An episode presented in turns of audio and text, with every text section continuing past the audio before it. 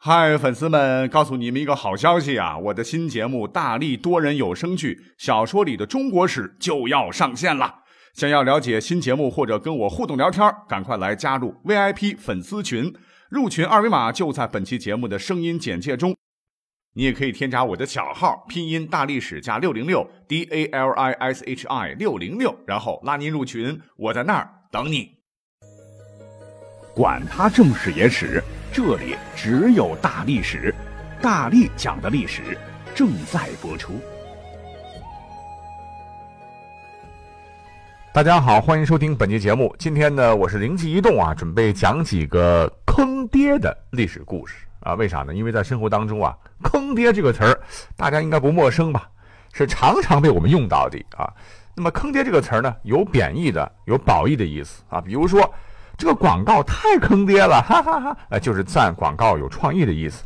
再比如说，我去，太坑爹了，真是技术改变世界呀！这里边的坑爹等于有才的意思，哎，这是好的。还有不好的意思，说坑爹的哈，一上游戏又被骗了 NQB 啊，被骗了游戏装备。这里的坑爹就是骗子的意思。所以呢，在生活当中，大家是活学活用啊，用的比我好。哎，我在这里就不多介绍了。可是今天我们要讲的历史上的这个坑爹，就只有一个意思，就是字面上的意思，那就是真是坑他的亲爹，把他的亲爹往死里坑的意思。所以呢，我们这个故事将会比较有意思啊。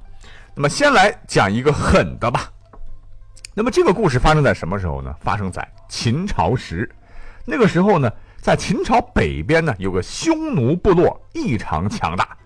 这个匈奴原本是四分五裂的哈，结果在那一年呢，他们终于有了个自个儿的头，那就是一个叫做头曼单于的匈奴联盟首领。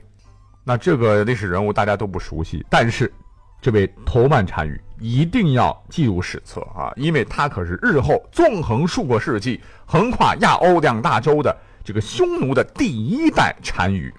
也就是说，单于这个头衔是头曼发明的。那么这个意思就是。广大之貌，之后呢，该称号啊是一直沿袭到匈奴灭亡啊。另据《汉书·匈奴传》记载，匈奴人还称这个人叫做称离孤图单于。所谓的称离意为天，孤图意为子，单于刚才讲了，意为广大嘛。那整个连起来，直译就是天之子啊，天宇之下的伟大首领。语义呢，就跟当时这个秦始皇。啊，创立一个皇帝啊，天之子差不多吧，也充分反映了当时的这个氏族部落制度已经完全为国家所取代，而氏族部落首领啊，也已转化成为了啊国家至高无上的领袖的这个事实了。那么，据专家考证，历史上这个匈奴之所以能够兴起啊，霍霍我国古代的几个朝廷啊，连闻名遐迩的罗马帝国都败于他手。正是因为这位匈奴国家的创立者头曼统治的结果，可见这位头曼单于那也是天之骄子，一代雄主啊！唉，为什么叹气呢？只是可惜啊，本来啊可能更有一番作为的头曼单于啊，在历史上一不小心呐，竟然被自个的亲儿子活活给坑死了啊，使得他的这个丰功伟绩也就止于公元前二百零九年。怎么回事呢？原来呢，这个单于啊，他有两个儿子，长子叫做默毒，小的这个儿子呢，唤作历史书上没找到，哈，典型的这个领盒饭的一个配角。默毒是老大嘛，本来呢他是太子啊，未来单于之位的继承人呢。可是这个头版单于非常的偏心眼儿啊，因为小儿子的妈啊比大儿子的妈他更喜欢，他就老想着把这个单于之位传给自个儿的小儿子。可问题是啊，匈奴当时没有这规矩啊，已经先立的大儿子为太子，那大儿子也是群臣爱戴、百姓拥护，没什么理由啊不能说废就废，那自个儿还有什么威信力吗？可是小儿子娘啊，他在床上耳边风吹得紧呐，不把老大的位置腾出来，将来不好搞的呀。你要说啊，能当王称帝的，他历史上那真的不是一般人啊，绝对需要心狠手辣、六亲不认。这个头曼单于啊，就一合计啊，是计从心来。哎，儿啊啊，别怪爸爸狠呐，下辈子再好好托生吧。原来啊，这个头曼单于是下定决心要把大儿子给搞死。他先是忽然派长子出使当时与匈奴关系非常紧张的肉之国。等到长子刚一到地方，这个亲爹马上是擂起战鼓，就发数万精兵突袭肉之国。哎，这个头曼单于想的还挺好的啊，这样大儿子必然被月之国所杀。嘿，这样就既解决了这个储君问题，神不知鬼不觉的，别人还挑不出毛病，我呢还能利用报仇雪恨的机会，激扬全军斗志，把这个老冤家给打残。哎，真是一石二鸟的妙计呀！这个计策啊，真是设计的天衣无缝啊！只是这个头曼单于是忽略了最关键的一点，那就是遗传了老爹聪明智慧的默读，有这么傻吗？啊，就这么地狼入虎口，命丧黄泉了？因为人是有主动性的嘛，所以默读小伙子当时非常年轻啊，也非常聪明啊，他一下子就明白了父亲的这种险恶用心呐。那么机智的他在危急时刻就偷了一匹肉之国的千里马，是哒哒哒的，是连夜快马出逃啊，逃回了匈奴。那么这头，这头曼单于一听说儿子默读回国了，哎，当时不仅没有失望、愤怒，反而是一下子乐了。哎，本来呢。他是想着借他人之手杀掉儿子，可那一刻他竟然是彻底的放弃了啊！因为他觉得儿子还是命大呀啊！那看来我的儿子还是很机智的，不愧是我的孩子呀啊！我好欣慰呀啊！算了啊，就不要再继续追杀了，暂时就这样吧。一念之差啊，他就放过了自个儿的大儿子。那可能是出于对自己行为的这种一丝的忏悔吧？哎，毕竟是虎毒不食子嘛。那自个儿竟然还这么干，啊，有点良心上过不去吧？这个单于呢，就封了默读为万夫长，而且赐给他骑兵万余名，哎，就当做一种精神补偿吧。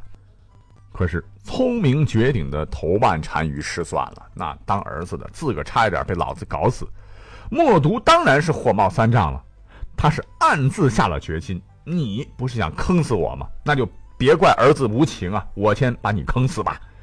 于是。是计上心头啊，他就开始着手训练啊，父亲给他这些骑兵。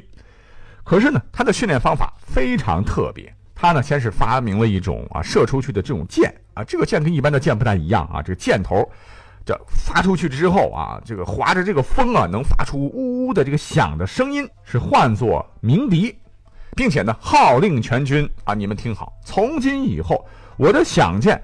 要是射到哪里，你们必须跟着射。谁要是不跟着射，直接咔嚓砍头。那话说第一次呢，他把这个鸣笛啊对准了自个儿的爱马，那不跟他射的一律处死。第二次呢，他又把箭对准了自己非常宠爱的妾姬，哎，当时还真有人下不了这个手啊，也被全部处死。就这么地，在公元前二百零九年，也就是当时的秦二世胡亥元年的一天。这默读啊，和老爹头曼单于啊一起出去打猎。这默读啊是看准时机，竟然嗖的一箭，把这个响箭射向了自己的亲爹。那手底下的人都还没反应过来呢啊！一听着这个箭的声音，齐刷刷的条件反射啊，嗖嗖嗖的，直接就把老单于来了个万箭穿心呐！啊，得了一代雄主就这么地被自己的亲儿子给坑死了，是一命呜呼。那老的死了，就赶紧立新的吧。于是默读是如愿以偿的登上了单于之位，史称默读单于。那话说，那这个故事真是坑爹坑的经典了啊！老爹先坑儿子，儿子再坑老爹，然后父子间互坑，既改写了历史，也创造了历史上坑爹的一个新纪录。那多说一嘴吧，就是这位默读单于，那也是一位人才了啊。后头呢？他把我们都熟知的刘邦大大也狠狠地坑了一把。那我们历史课本学的白登山之围，要不是刘邦当时采用了陈平的计谋，像这个默读单于的老婆邢慧，那百分之百啊，刘邦肯定被活捉了。那么这一仗也成了刘邦心头最大的一个阴影啊。那这个故事就这么讲完了。可是紧接着后头的历史长河当中啊，又涌现出了一位坑爹圣主，他就是大名鼎鼎的唐太宗李世民。他坑爹的手段，比起这个默读来说啊，真是旗鼓相当啊。那么话说，在大业十三年，就是在公元六百一十七年的春夏之交，各地反隋的斗争是如火如荼，大隋帝国风雨飘摇啊，全国就只剩下几个重镇还在朝廷手中，其中呢，就包括了太原。为什么说太原呢？因为太原的地理位置当时非同小可，是拱卫首都长安和东都洛阳。本来呢，隋炀帝是任命表哥李渊为太原留守的，是思前想后吧，他还觉得这个李渊是靠谱点刚开始李渊表现还是不错，是沉迷酒色，还贪污腐败啊，压根儿呢就看不出李渊要反叛。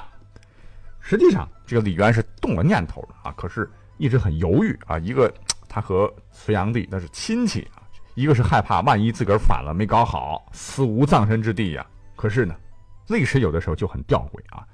后头忽然一夜之间，李渊他娘的真反了啊，气得隋炀帝是直骂娘啊。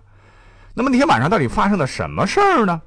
话说那天晚上啊，是花好月圆，本来是没啥事儿的，一个叫做裴寂的人就忽然来请李渊吃饭。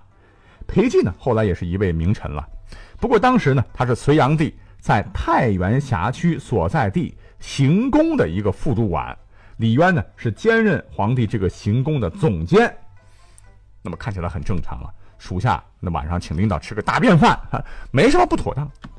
可是宴会上，两个人本来是吃着火锅唱着歌，气氛很融洽。谁知道裴寂这家伙中途啊，竟来找了个绝色美人儿做三陪，陪吃陪聊不说，裴寂呢还把李渊给灌醉了。结果呢，美女啊还给李渊陪了睡。那如果是搁到别人的女人也就罢了，关键是这个女子可是皇帝行宫的宫女啊，那可不得了了。啊！你李渊竟然是睡了皇帝的女人，按照律例，是大逆不道，要诛灭九族的啊！一夜风流啊！等到这个李渊醒了，一看，哇，这个女人竟然是五雷轰顶啊！我命休矣！My God 啊！我睡谁也不能睡，哎，算了，睡都睡了啊，就赶紧去找这个裴寂商量一下先。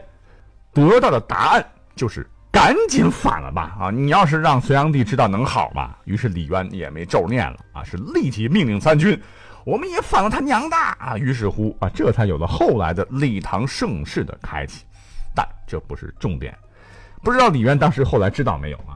裴寂其实只是个执行者，定下此条美人计加激将法的不是别人，而正是自个儿当年年仅十九岁的二儿子李世民。那接下来发生的这个事情，大家都应该差不多知道了啊！李渊是造反成功，做了皇帝嘛？紧接着。公元六百二十六年七月二号这一天，李世民干了个啥？在帝都长安城宫城玄武门附近，竟然射杀了皇太子李建成和自个儿的弟弟齐王李元吉，制造了震惊不能说震惊中外了，震惊历史的玄武门之变。那杀了亲兄弟，为了啥？当皇帝吗？可是当时谁当皇帝？他老爹呀，怎么办呢？坑他呀！李世民马上让手下的这个将领啊，配着剑，领着士兵啊，气势汹汹的去找李渊，这逼他让位。那你想，这老爹李渊能不给吗？啊，不给下场就是个屎啊！所以三天之后呢，李世民被立为皇太子，下诏曰：自今以后，军国事务无论大小，悉数委任太子处决。然后奏闻皇帝。那么在公元六百二十六年九月四号，李渊退位成太上皇。禅位于李世民，李世民登基为帝，次年改元贞观。哎呦，就想当年撺掇老爹造反的是他，结果坑自个儿兄弟的是他啊，坑自个儿老爹的还是他。那李世民使出的绝世连环坑啊，也给历史又抹上了一层不一样的色彩。那这是第二个，下面还有嘞，要说到的这个历史人物啊，那文治武功啊啊，是大大的不如李世民了。可是呢？他跟李世民一样啊，不但坑爹，而且坑兄弟。那这位要讲到的就是南宋的第一位皇帝。我一说大家都知道，宋高宗赵构吧。那么话说，在一一二六年到一一二七年这一年发生了靖康之变，除了一个幼女，包括呃徽宗啊、钦宗二帝在内的皇族成员悉数被俘，只有赵构是幸免于难。也就是说吧，整个皇族都被金国一锅端了。哎，要说这赵构吧，也真是不被亲爹待见啊，不被亲哥重视。在靖康之难发生前，就是北宋靖康元年的一二六年春，金兵第一次包围开封府的时候，他呢曾经以亲王的身份在金营中啊，短期为人质，啊为人质啊，就是有生命危险的活啊。那么为什么让赵构来顶包呢？赵构当时估计是很绝望的，可谁知道他爹。他哥啊，也就是徽钦二帝被俘后啊，他是大难不死啊啊，然后一路难逃啊，竟然做了皇帝，那对赵构来说也算是一点补偿吧。可是，在即位之初，赵构心里边那是有痛点的。虽然说当皇帝是挺好的了，别看是半壁江山，可是吃喝玩乐奢华程度一点不比在开封的皇城差。只是这么好的位置啊，有人私底下竟然还想赢回北方被金人掳走的二圣，也就是当时赵构的亲爹和亲哥。那他俩回来，赵构的皇位那可就悬了，对吧？那可怎么能行嘞？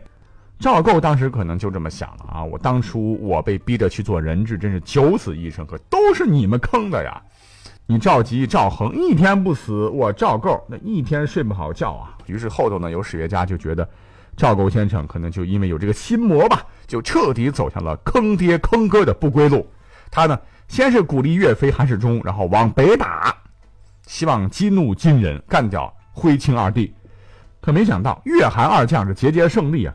金人呢，还是没有对赵吉、赵恒动刀子，迎请二弟还朝，马上呢就从赵构的这个噩梦变成现实了。那急了眼的赵构，所以就免了韩世忠，杀了岳飞，最后成功的憋屈死了赵吉和赵恒。啊，如果说是赵构的这个小心思啊，真的如这个专家所说的这样的简单，那赵构无疑真的可以荣膺为历史上坑爹榜的第一名啊，因为实在是太歹毒了。好，讲到这里呢，这个坑爹坑的这个时间也坑的差不多了哈，十五分钟了。那这期就先这么地了，我们下期再会吧。